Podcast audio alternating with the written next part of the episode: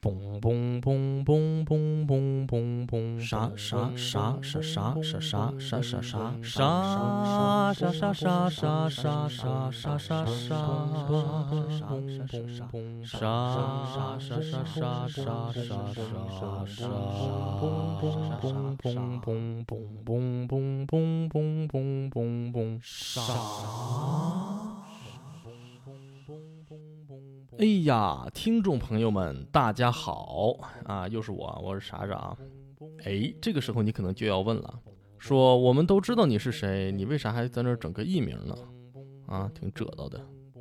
这个就是因为做人他总要未雨绸缪，以防万一，是吧？万一我将来啊，那有一个艺名不是显得更专业一点吗？是吧？尤其我这名字，你到各大网站去搜。同名同姓的总能搜着个一千两千的，而且今天我这开场白说的特别的爽，为什么呢？因为“听众”这两个字，我终于可以充满着自信的把它讲出来了。三人成众，直到我的节目真正上线，我才能够确认确实有三个人以上听了我的节目，是吧？所以说到这里呢，我再去给大家讲一下我这个节目上线的这个心路历程，其实还挺有意思的，我快速的分享一下啊，希望能够占掉一些节目的时间。为什么选择用喜马拉雅这个平台呢？我觉得一方面吧，是因为道听途说啊，不知道是真假的。据说这个喜马拉雅呀和苹果播客啊有官方的合作，过审起来比较快。不知道啊，道听途说啊。当时我还有点抗拒，因为在喜马拉雅上做播客，感觉好像不够文艺，是吧？而且。啊，还有一堆麻烦事儿，还要什么身份认证什么的。但其实实践起来，觉得还是一个 OK 的选择吧。因为毕竟现在大家没有这个听播客的这个习惯。因为我从数据上也看到，就是基本上大家都是在喜马拉雅上听，没有人去用什么泛用型的这种播客软件儿啊来 follow。说到这个身份认证啊，哎呀，其实我感觉是一个挺屈辱的经历呢。不知道，有可能我这个人有精神洁癖吧。我尽量不想在这个网络上留下任何我关于我自己的真实信息，所以我已经有很多年都没有发微博了，因为我不想就是认证手机啊这些破事儿，觉得挺讨厌的。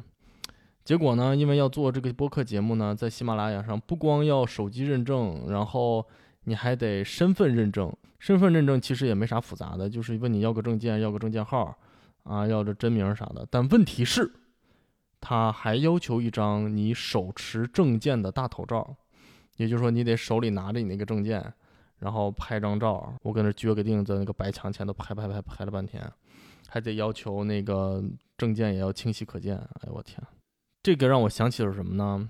这个呢就让我想起了当年闹得沸沸扬扬的裸贷事件，是吧？也是拿证件照相，但是唯一的不同呢，就是我还穿件衣服。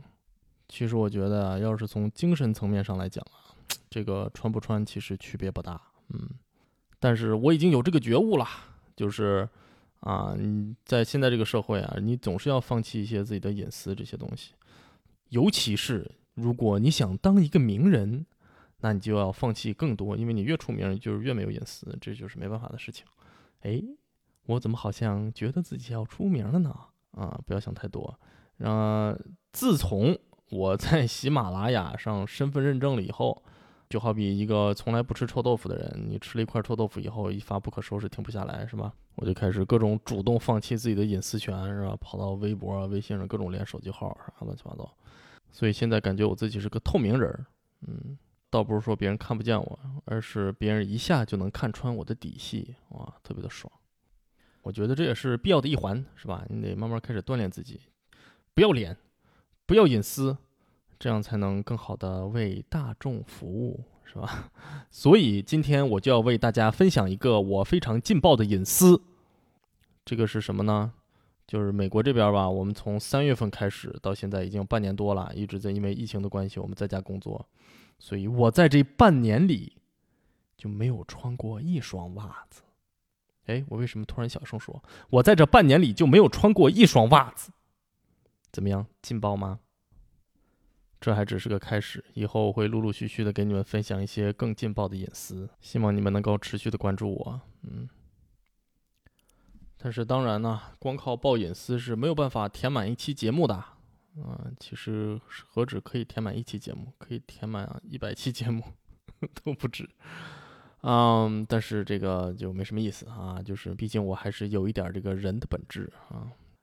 另外，我想谈的一点就是，自从这个节目上线以来呀，哎呀，好评如潮，好评如潮，搞得我都有点膨胀了。其实也没有多少如潮，就是好评如潮。你这个潮，它是一波一波的意思吧？才叫好评如潮。我这好评更像一个耳光，好评如啪，就这一下。啊，第二波还没开始，我尽量多做点节目，看看能不能真正的好评如潮吧。嗯，另外我觉得这个节目上线以后吧，嗯，就是我的亲戚朋友就帮忙分享嘛，一时间搞得非常热闹。这就有点像什么呢？这就有点像结婚摆婚宴。曾几何时，就是那会儿还没结婚的时候，我就问我一个结婚很多年的美国同事。说为什么呢？全世界这么多国家文明文化，结婚的时候都得整一大帮子人来看，这个到底是一个什么心理？哎，考验你听力的时候到了，因为他当时是用英文回答的，所以我就给大家原文复述一下他当时跟我说的话。他说：“我跟你说，这个根本就不是什么心理，这个就是要给你造成舆论上的压力，敦促你好好过日子。”你们听懂了吗？啊，这个说的比较快啊，大家要是没有听懂呢，就可以倒回去十五秒再听一遍。嗯，好好练听力，出门全靠它。对，所以我现在做这个播客，感觉也是，感觉背后多了许多双鼓励和敦促的眼神。好，那我们就往深了聊一聊。那么现在这个问题就是啊，我做播客这个结婚行为啊，它是没有对象的，也就是说，从某种意义上来讲，我是跟我自己结婚。而且我还得跟我自己生孩子，也就是做我这些播客节目。每一期的节目，我都像我自己的孩子一样，辛辛苦苦的把他们抚养成人。嗯，这说有点恶心啊。但其实你说这个行为跟生孩子有什么区别呢？其实是没有区别的。啊，一切文艺形式以及创作的冲动，归根到底都是一种，我觉得啊，归根到底可能都是一种对死亡的恐惧。也就是说，你生孩子呢，它是你物理上基因的延续。如果非说要有什么精神层面的东西的话，那可能说只能是一种记忆层面上的延续吧。就好像那个电影啊，就那个动画电影《Coco》，中文叫什么？中文叫《寻梦环游记》啊，好像这里面讲的那个感觉，祖祖辈辈用照片的形式去记住一个人，而你被人忘记，才是真正意义上的死亡。但如果真要从精神层面上去讲，你这个精神层面上的延续啊，还是要靠创作。比如李白他老人家，他已经活了一千三百多年了，而且还将继续活下去。他的这个生命的传承啊，完全是不靠子孙的。现在有谁说是李白的子孙后代，是吧？所以啊，从这个意义上来讲，我做播客的这个行为，其实是因为我怕死。哎，好像有点莫名其妙，为什么要聊这些有的没的？我主要还是想在这里感谢大家关注我的节目，我也会更加努力的争取呈现更有趣的东西给大家。好，让我们进入这一期的主题。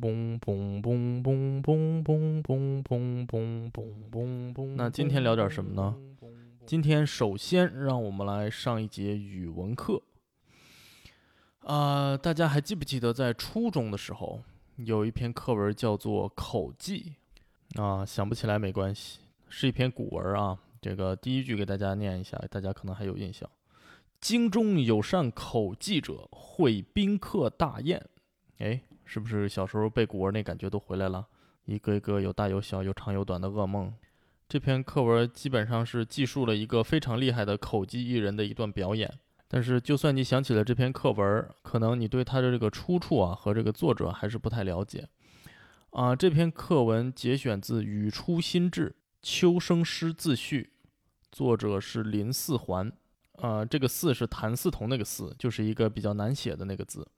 这个起名字的时候，人家可能北京还没修四环，是吧？你也不能怪他的父母。这个林四环呢，字铁牙，号启八。他从小聪颖过人，属于一个小神童啊，七岁就能写文章了。啊，等长大了以后就跑去考试，结果因为文章翘奇卓绝。考官疑为他人代笔，结果就不中。这个我觉得很奇怪。你考官疑他人代笔，那那他人的这个文章是不是也是翘奇卓绝呢？那是不是应该把这个他人这就直接录取呢？可见这个科举制度它永远也做不到不拘一格降人才。而且疑为他人代笔到底是什么意思？也就是说，根本没有证据来证明他是他他人代笔，因为在那个年代，代笔是非常严重的罪行。既然对他没有严肃的处理，那就说明这个代笔的事情是没有证据可以支持的。但是考官可以疑，一疑你就不中，是吧？所以就从一个侧面也显示了当时的这个很多的弊端吧。另外，因为考官疑他人代笔，结果不中，这个事儿谁说出来的呢？是考官吗？他既然能说出来让你听到，那你是不是也可以去跟他理论呢？哎，我可怜的历史知识不足以回答我脑中的各种疑问，所以这个话题我们就先聊到这儿不说了啊。咱们继续往下说。大家知道中学课文里的这篇口技是经过删减的吗？不光是删减，还改了一些词汇。我也是最近查了这篇文章才知道，非常的神奇。但是你一看删减掉的部分，你也就觉得，哎，这个原因也是一目了然啊。我给大家念一下这个删减的部分。哎，你们是不是激动起来了啊？删减的部分，所有影视作品里面被删减的部分，难道不都是人民群众最喜闻乐见的糟粕吗？其实还真是糟粕。哎，我还是先给大家念一下吧。删掉了什么呢？首先是啊，遥闻深巷中犬吠，便有妇人惊觉欠身。之后删掉这么一句话：啊，遥其夫于猥亵事，夫一语初不甚应。复摇之不止，则二人语见奸杂，床又从中嘎嘎。这是不是确实得删掉啊？啊，你要是把这玩意儿放在初中课本里啊，一帮十四五岁的小男生，你给他们讲这个，他们能让你继续上课？那是绝无可能啊！各种各样的问题就会纷至沓来。哎，老师，什么叫猥亵式？为什么摇之不止？床又为何从中嘎嘎？这是人性的扭曲，还是道德的沦丧？请您回答。老师，你怎么走了？老师，老师，你回来啊！老师。所以删掉这一段我也并不反对啊，之后再删掉的地方就有点奇怪了。之后又删掉了“夫起尿”这个地方，这个“尿”啊，它是一个多音字，就是这个溺水的“溺”。我专门查了，这个叫做“便尿”，作为这个撒尿的时候讲，还真的就念“尿”，非常的神奇。我以前都是念“便溺”，嗯，感觉自己好没文化呀。后面删掉这段非常的奇怪，基本上就是男的起来撒尿，女的抱小孩起来撒尿。然后她老公又上床睡觉，然后这大孩又撒尿，尿完了大家又都上床睡觉，反正就是很奇怪的，你尿完了我尿，我尿完了你尿，也不知道这个艺人为什么那么喜欢学人撒尿，就是特别絮絮叨叨的一段，把它删掉以后，文章反而节奏更加紧凑，而且这个删掉的这部分也完全不影响剧情的发展。说实话，我甚至觉得删掉的这段是后面加上去的，这个有这样的奇怪的感觉。从这儿可以稍微展开来讲一下，就是。好像据说有这么一种说法，说是《金瓶梅》这本书的所有的这些淫秽的描写，或者说性描写吧，都是之后再加上去的。呃，确实有这么一种说法，因为所有的这些性描写全部删掉之后呢，其实对整个剧情没有任何的影响。甚至还有人提出说，性描写的部分的这个文风啊，和这个整个的文风是有它不符的地方的，似乎并非兰陵笑笑生所作。当然了，这个《金瓶梅》的作者到现在都还是一个谜，而且似乎明代中后期的小说往往都要加入一些性描写，这是当时的一种风尚。而《口技》这篇文章也确实是明代后期的作品，所以这段略显生硬、完全没有必要的描写，是不是也是由于这种风尚而后加进去的呢？这也未可知啊。然而，这都不是我们今天要做这期节目的初衷。这期节目其实主要是想讲这篇文章的最后一段。为了加深记忆啊，我把这篇文章的最后一段给大家朗读一遍。忽一人大呼，火起；夫起大呼，妇亦起大呼，两儿齐哭。俄而百千人大呼，百千而哭，百千犬吠，中间力拉崩倒之声，火爆声，呼呼风声，百千齐作。又加百千求救声，夜呜虎虎声，抢夺声，泼水声，凡所应有，无所不有。虽人有百手，手有百指，不能指其一端；人有百口，口有百舌，不能名其一处也。于是宾客无不变色离席，奋袖出臂，两股战战，机欲先走。忽然扶持一下，群响毕绝，撤平视之，一人一桌一椅，一扇一扶持而已。怎么样？是不是听起来特别超现实？简直就跟看电影一样。下次你看完电影以后啊，别着急走，你看看字幕里边那些音效师，Foley Artist。我以前看过一个纪录片，就是讲这些音效师是怎么工作的，非常的神奇。因为电影在拍摄的过程中，所有的收音设备都是集中在收演员的对白上，而场景声音往往要由音效师在电影设置之后，在录音棚里面重新打造。这些声音大到飞机爆炸、飞船升空，小到脚步声、衣服摩擦的声音，乃至呼吸以及亲吻的声音，都是由音效师一点一点制作出来的。制作的过程也很神奇，就比如说脚步声，为了模仿不同鞋子在不同地面上的这个声音啊，他们会在录音棚里面准备大概五十到一百双不同的鞋子，以及各种各样的地面。而且录制的时候还要屏住呼吸，然后去根据人物在这个电影中晃动的节奏来配这些脚步声。其实，在电影里啊，很多声音是现实生活中并不存在的。比如说，一部讲超能力的电影，就有可能会出现将水快速冰冻的声音。那么，音效师往往会把这种声音拆解之后再重组。比如说，他会加上水的声音，他会加上玻璃碎片滑动的声音。以及必要的时候还会用嘴去模仿一些风声来加强这种寒冷的感觉，然后再将这多种多样的声音合并在一起，最终达到一个令人信服的效果。所以你可以想象，为这几秒钟的声音都要耗费这么大的精力，那么一整部电影配音配下来，其实是非常浩大的一个工程。然后你跟我说一人一桌一椅一扇一扶尺而已，你说这不是超现实吗？我觉得简直超自然。所以，自从那个时候开始，我就对咱们国家的传统口技充满了兴趣和好奇。但是，怎奈初中的时候吧，那个时候的网络还不是很发达，也没有像现在那么多的资源可以供你查阅。电视上播的口技，往往也就是曲苑杂谈里面播的一些片段，很少能看到大段的整场的表演。所以，在这许多年里，我常常茶不思饭不想，辗转反侧夜不能寐。不得不说，这些都和我国的传统口技没有任何的关系。哎，怎么样？这个梗已经用了两期了，效果如何？还有待您的反馈。现在就请您拿起您的手机，如果您觉得哈哈哈实在太好笑了，请按一；觉得不好笑，请按根号七。但是有一点令人费解的是，事隔了二十多年之后。现在这个网络世界已经如此发达，就像上一期狐臭品鉴师，我都能找到一整期的节目来专门讲这个事儿。传统口技不知道为什么能找到的资料其实还是很有限的，就是像纪录片这种形式的视频，我也就只找到了关于口技大师牛玉亮老先生的一段采访。然后从这段采访出发，我又进而的去查了一些其他的相关资料。也大概捋了一下这个传统口技这么多年来的这个发展的历程，我在这儿给大家简单的说一下吧。传统口技一说源于战国时期，史料记载就是那个孟尝君鸡鸣狗盗之事啊，这个我觉得有点牵强。这就好比说，你说甲骨文里面有一个孝字，所以单口喜剧的发源地在中国，就是有点荒谬啊。它成为一种独立的表演形式，可能是要在明末清初。它就像这篇文章里面记载的一样，追求一种一翻两瞪眼，哇塞，好厉害这种类型的一种体验。这种表演形式一直持续到民国时期。有一位口技大师叫做尹士林，艺名叫开口笑，他呢就进行大胆的改革，把这个口技这种隔壁戏的表演形式给改掉了，也从屏障的幕后走向了舞台。这样的话，他就不光可以用声音，还可以配合一些面部表情啊，以及这种肢体上的动作吧，更加丰富了这门艺术的表现形式。而且你从他的这个艺名也能看出来，就是开口笑，他肯定是跟相声是有一定的这个异曲同工之处，以逗乐啊为他的卖点之一。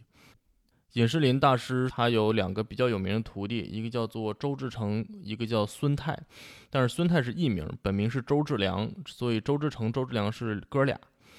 他们哥俩一九五一年一起加入了上海人民杂技团，之后去什么东南亚、澳大利亚这种各国巡演，还获得了华沙国际杂技比赛的金奖，也是新中国获得的第一个国际艺术比赛的大奖。周志成收徒牛玉亮，也就是我看的这个纪录片的主角。牛玉亮大师从小就以学各种动物的叫声为乐，之后也是机缘巧合参加了杂技团。在杂技团在各地巡演的过程中，他才见识到了周志成与孙泰两位大师的表演，于是他就拜在周志成大师的门下，潜心钻研，终成一代口技大师。牛大师在学术上也是成就显著，他通过创新和训练，发明了循环式呼吸法这样的一种口技的技巧。其次，他还历时三十二年整理、总结、创作、编写了《中国口技》这本学术著作啊，并且一生致力于口技这门艺术的传承。说到这里啊，这个牛玉亮大师在接受采访的时候也是声声音非常哽咽，觉得口技这门艺术不能在自己这儿完了。我也十分可以理解，因为牛玉亮大师本人收徒只有十三人吧。你比一比对门同是传统艺术的德云社，难免要让人潸然泪下。另外，牛玉亮老人为了提升传统口技的影响力，将他所有的积蓄和收入都花在了为中国口技申请非遗啊的这条道路上。我也不知道申请非遗为什么那么花钱。我还专门去看了申请非遗的流程和条例，可能在收集材料啊、制作视频呐，也就是有点像纪录片的这种视频比较花钱吧。另一方面，还要在当地具有一定的影响力，所以可能还要开设一些表演场地啊、学习班呀这种地方。也有可能，这个传统艺术的老艺术家，他收入也是比较有限。总之，牛玉亮大师的这个个人生活是非常的简朴的，可以说是非常符合一位老艺术家的气魄。哎呀，查了这一大圈呀，我忍不住要发表一下我自己的观点。但其实我在节目里面是想要尽量避免发表观点的，因为观点这个东西其实是非常无力的。就不容用大量的事实说话，但是我又没有能力去搜集各种各样的资料啊，去完成这样的事情，所以我只好在这儿给大家大言不惭的分享一点我的狗屁观点啊。什么观点呢？啊，我觉得越是这种传承百年的传统艺术啊，越好像是把自己禁锢在一个笼子里面，有点不太好脱身。刚刚说了这一大堆的口技的发展史。我的最直观的感受就是，至少在传统口技的这个行业，你想要做一些改变，真的是太难了。你想，它从宋代开始就有这个艺术形式，直到明朝末年才逐渐搬上舞台，直到民国时期，才终于由尹士林大师从从幕后表演变成了前台表演，这就得有个小四百年左右的时间。而且在这好几百年的时间里，他的节目内容也是没有什么太大的变化。都是以学动物的鸣叫，或者是呃日常生活中的各种声音为主。主要的节目就是百鸟争鸣、二狗抢食啊、群猪争食，就是这一类的节目。反而尹大师他做了大胆的改革之后，才开始引入一些像推小车啊、纺车啊这种更贴近生活化的节目，而且明显加入了一些滑稽戏的表演形式，才将口技变得更符合当时的欣赏水平。而之后的周志成、孙泰两位大师，以及他们的徒弟牛玉亮大师，也都是继承了尹大师的这种表演形式，并将它发扬光大。包括比如说牛大师的这个循环呼吸法，它也是一种技巧上的改革啊，它并不是表演形式的改革。那在现在这种飞速发展的信息社会里，传统艺术的改革肯定是跟不上日新月异的观众的欣赏水平的。这点哪怕从现在还是仍然很火的相声行业也能看得出来。嗯，就是说，你看德云社从二零零五年开始到现在已经火了个十五年了。近几年明显可以看出来，他们现在也在进行一些改革，想走一些紧跟时代的这种呃节目的路数。比如说，他们现在也有一些饭圈文化，有一些所谓的小鲜肉啊被大家追捧。呃，另外他们现在还开始做一些德云逗笑社这一类的真人秀节目。但是你抛开这些华丽的外衣，回去看本身的相声的表演。那仍然完全是传统相声的表演形式，在这点上其实是没有任何的改变和突破的。但是对于相声来讲，我觉得这个问题其实现在还不算特别大，因为传统相声相对来讲是一个非常成熟的呃传统艺术的形式，它其实直到现在都仍然还非常符合观众的审美啊，并且它对幽默以及笑的研究其实是非常普世的。这种普世的原则是更具有生命力的，也能够跟上不同时代的发展需求，并且往往不以呃艺术形式的变化为转移的。所以，虽然作为传统艺术，相声仍然到现在都十分火爆啊，我觉得这个也是非常的正常。但是说回到这个传统口技啊，它其实就是一种类似于杂技的技巧表演。虽然这个技术非常的难，非常震撼，但是你想想，你刚从电影院看完《复仇者联盟》出来，外星人都要毁灭地球了，哎，出来给你表演一段百鸟争鸣，虽然你也觉得非常的厉害，但是你又不免觉得它确实是有一点寡淡。然后我就好奇了，世界上难道就只有我们国家有这样的口技表演艺术吗？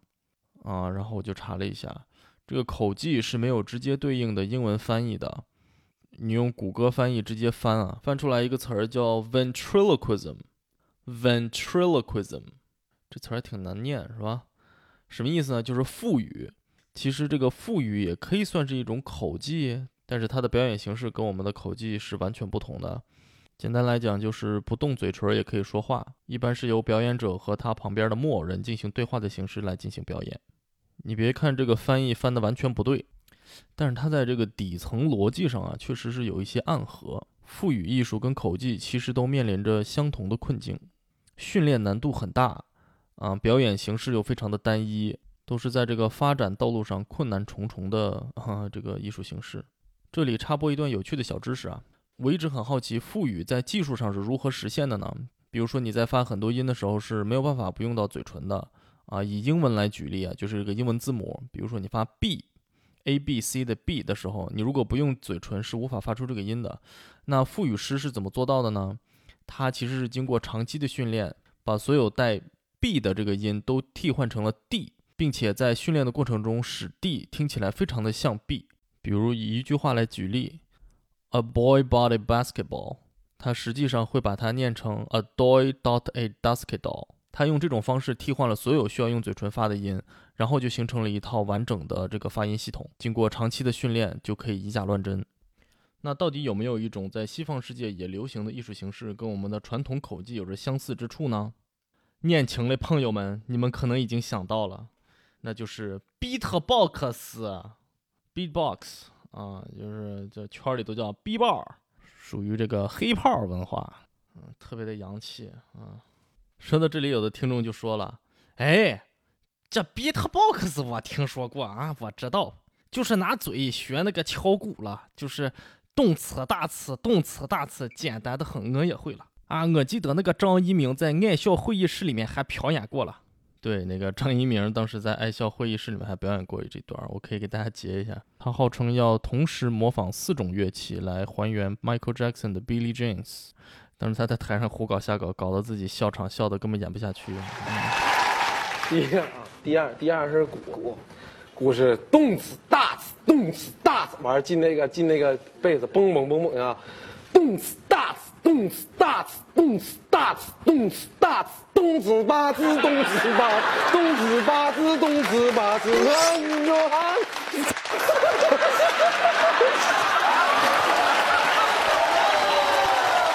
张一鸣，你要干啥？嗯，我是动，很很冰。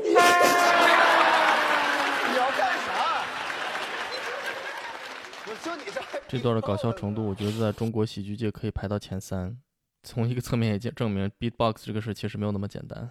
而且，beatbox 在底层逻辑上跟口技是完全不同的。如果你跟一个 beatboxer 说你是一个口技演员，他非得跟你打架不可。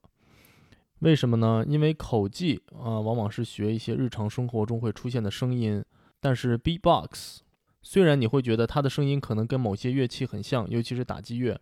但其实它并不是在模仿这些打击乐，而是 beatbox 本身就是乐器的一种，你可以理解成是一种人声乐器，这也是它的全名 human beatbox 的来由，就是用人的声音来做节奏的一种音乐形式。所以 beatbox 的本质是音乐，而不是模仿。这就让我想起了好几年前看到的一个关于 beatbox 的 TEDx 的视频啊，这里多说一句啊，TEDx 跟 TED 不一样。TEDx 是由 TED 公司授权，但是规模比较小，而且是个人或者是社区组织的这种小型的嗯演讲。它对这个人数以及这个票价都有一定的限制。任何个人或者团体只要向 TED 申请了执照，就可以举办 TEDx 的活动。啊，这有点扯远了啊，就是一个澳大利亚的小伙儿叫 Tom Thumb，Tom 汤姆。Thumb T H U M，有机会你们也可以去搜他的视频来看一看。他当时在悉尼歌剧院，当着好几千人表演了他的这个 beatbox 的一些技巧。当时看的时候还是觉得挺震撼的，因为就是他的嘴里面发出了各种各样人好像发不出来的声音。然后他还在正常讲话的时候也没事就抛一个特殊的口音，或者在不同的嗓音之间来回切换，就是非常的神奇。这段表演说实话其实非常像是口技的表演了。他把他的这种技巧不光是用音乐，而是也揉在一个故事中啊、由他这种就是自然讲话的形式就这么表现出来。总之是啊、令人耳目一新。但当时除了觉得震撼，其实也觉得嗯，好像也没有那么厉害。为什么呢？因为他当时也表演了这首《Billy Jeans》，一个人同时发出好几种不同的声音啊、来演绎这一段。当然，从技巧方面讲非常厉害，但是可能因为当时各种紧张或者什么的原因，就是那个歌唱的有那么一点走调儿，所以以我这么严格的耳朵听来，就觉得哎呀，这个就有一点不好。当然，他之后的这个表演也把这段就彻底的翻盘了，就是之后更是高潮迭起。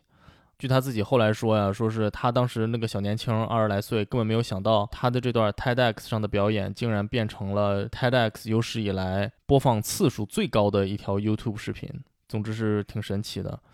他在当时的演讲里还向大家展示了一些 Big Boxer 常用的一些混音设备。这种混音设备就包括可以给你的声音加音效，并且实时播放。或者可以实时录制并且循环播放你的一段声音。还有一个功能就是你可以现场快速的录一些短的声音，然后将这些声音标示到不同的按键上，而之后你就可以用这些按键像弹钢琴一样的弹出你自己的声音了。有了这些设备的帮助啊，他就可以一个人像一个乐队一样，边录边放边唱，自己又当乐器又当人声，就可以完成一段非常完整的音乐表演。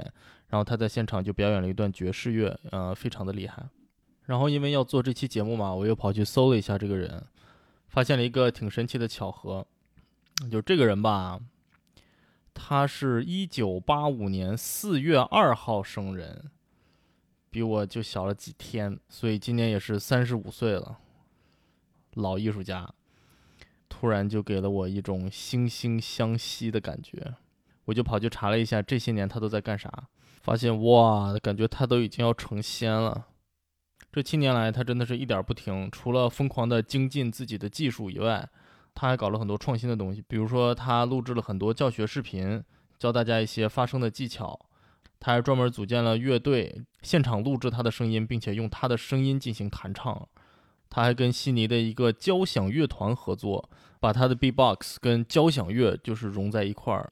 但是，我觉得他最神奇的一点就是，他又举行了一个 TEDx 的演讲。这期演讲他干啥呢？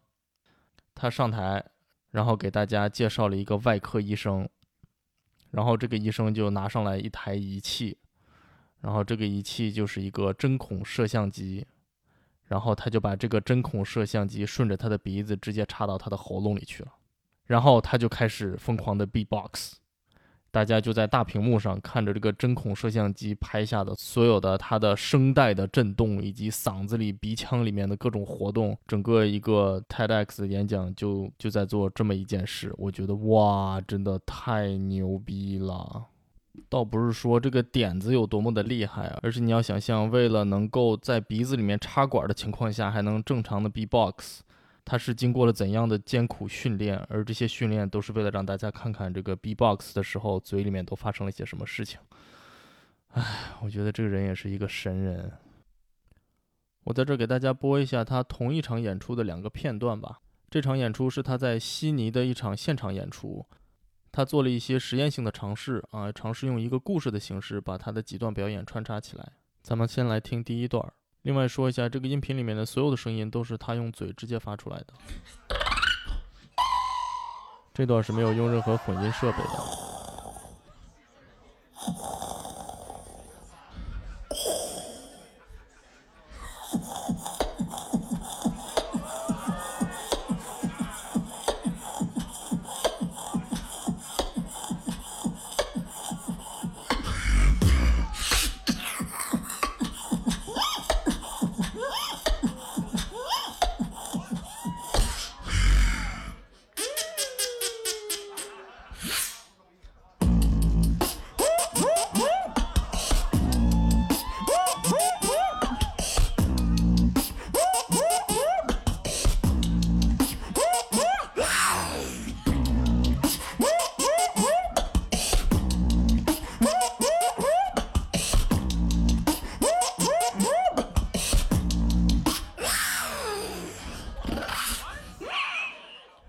这段是底下观众问他：“你这都是个啥？”他说：“我这段声音我也不知道是个啥，我就是随便弄个声。”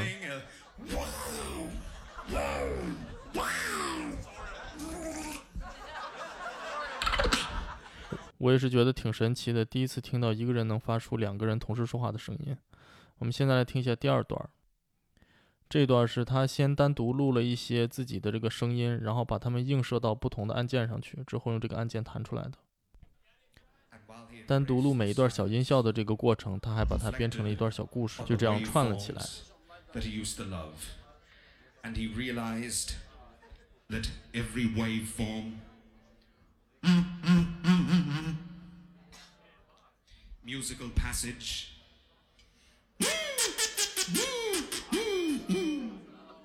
and transient was a timely reminder of his passionate trysts with the frequencies.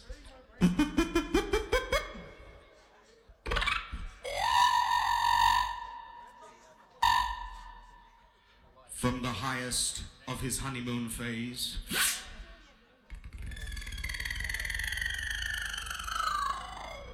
这个我简直觉 to 得 the 不是人类能够 vast, 发出来的声音。vacuous lows of his loneliness once more. The man was a masterfully composed concerto of human emotion. “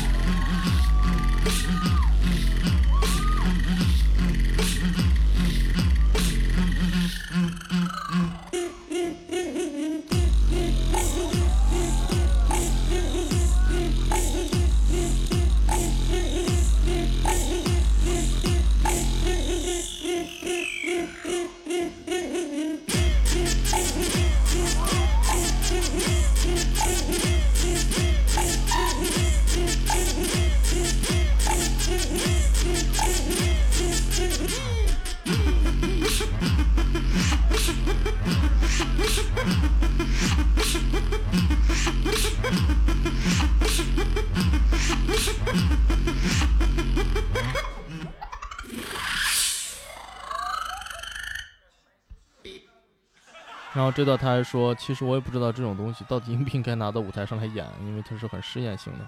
但是因为底下观众的反应很热烈，他觉得自己哎也算是个艺术家了呢，非常的高兴 Man,。to be honest, I was hesitant about trying a bunch of that shit, but thank you for making me feel validated as an artist.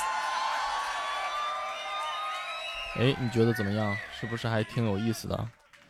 哎呀，听众朋友们，你们可能会觉得很奇怪，明明讲的是口技艺术，为什么又跑到 B-box 上去了呢？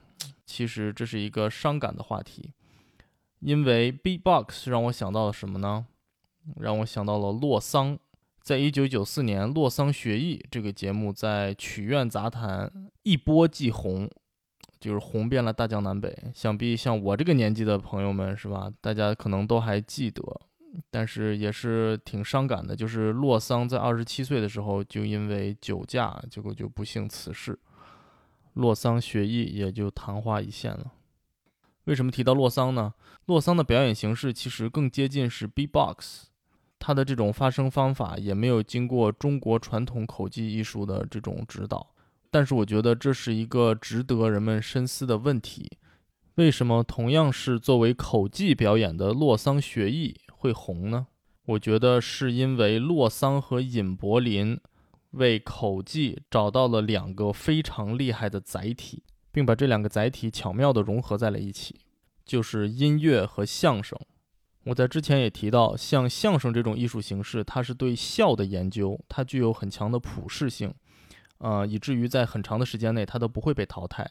而音乐就更不用说了，简直就是人类精神世界的这种 必需品啊、就是从古至今都是如此。所以到这里，我要大放阙词，说一些我的观点了。就是传统口技的最大困境在什么地方呢？就是它至今都还没有找到一个适合它的载体。从明末清初的隔壁戏，到了民国时期，尹士林大师创造的这种类似于滑稽戏或者甚至是话剧的这种表演形式，这一直到现在都还是传统口技的主流的表演方式。直到现在，一些综艺节目上的口技表演也都是处于在炫技这样基础的，类似于像杂技一样的表演形式。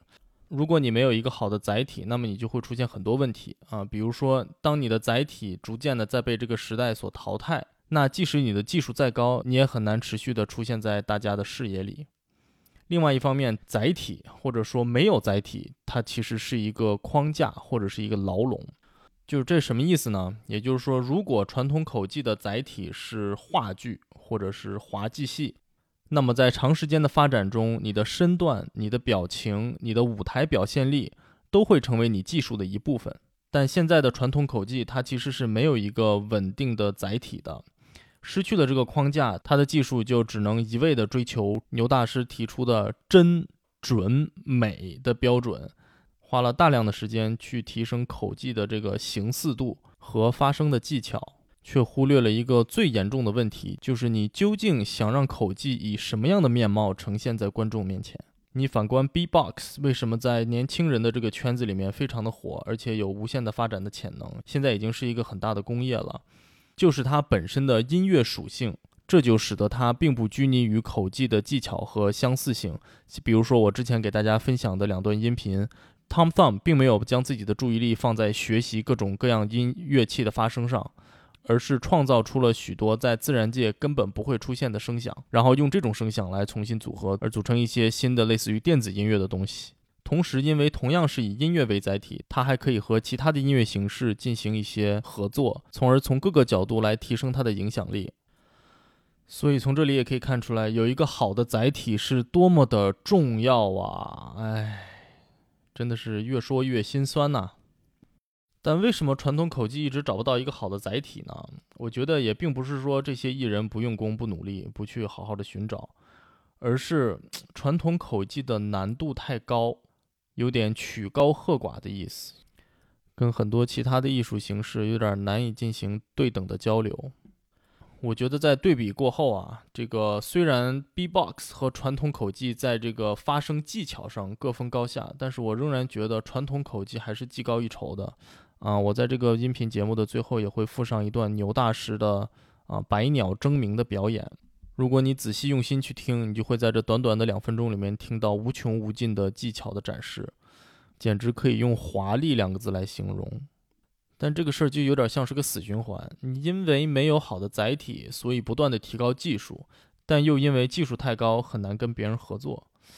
唉，这个真的是不知道怎么办呢。现在牛大师和他的弟子们也是在做各种各样的尝试。把传统口技跟各种各样的这个艺术形式结合起来啊，比如说一边做沙画，一边做一些类似草原风光的这种口技表演，或者是用口技来给电影配音，呃，再一个就是想到了用口技来模仿各种各样的乐器来演奏，但怎么说呢，感觉都不是一个特别稳定的发展道路。我倒是觉得传统口技如果找德云社或者开心麻花这样的团体去。聊一聊发展的可能性，我觉得还是很有的一聊的。但是呢，口技演员往往因为所有的时间都花在了专精自己的业务，嗯，在表演上可能也是需要另下一番功夫啊。唉，总之感觉长路漫漫，我在这儿着急也没有啥用啊。好，让我们赶紧从沉重的心情之中爬将出来。啊，来欣赏一下牛大师的这段百鸟争鸣，请大家欣赏。口技，我是牛玉亮。